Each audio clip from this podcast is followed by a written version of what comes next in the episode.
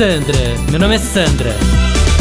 Gente, posso falar? E eu que fui no meu dermato, quando eu chego na porta, começa a tocar a campainha, ninguém atende, olho lá pra dentro, vejo a recepção vazia, na hora eu já começo a ficar preocupada, né? Falei, será que tá tendo um assalto? Será que eu vou entrar e vou encontrar todos trancados no banheiro da clínica esperando alguém chegar?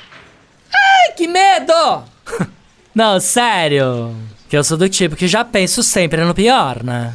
Aí, menina, começa a reparar que o imóvel tá meio estreito. Olho pro lado, vejo um imóvel alugando, falo, gente, esse imóvel era maior, né? Será que eles reduziram a clínica de tamanho? Será que eles entregaram outra metade pro proprietário?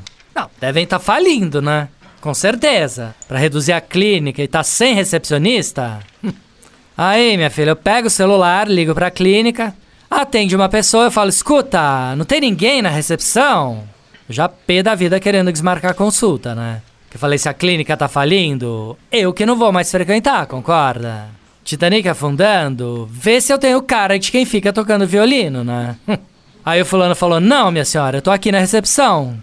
Que número que a senhora tá? Aí eu olho pra cima, você acredita que eu tava no imóvel errado? ah, parece maluca, né? não, sério. Um minuto de espera na calçada eu já penso tudo isso. Você acha que pode? Não, juro. Não, pior é que agora que eu fali o dermato dentro da minha cabeça, nem recuperação judicial é capaz de tirar o coitado de lá, né?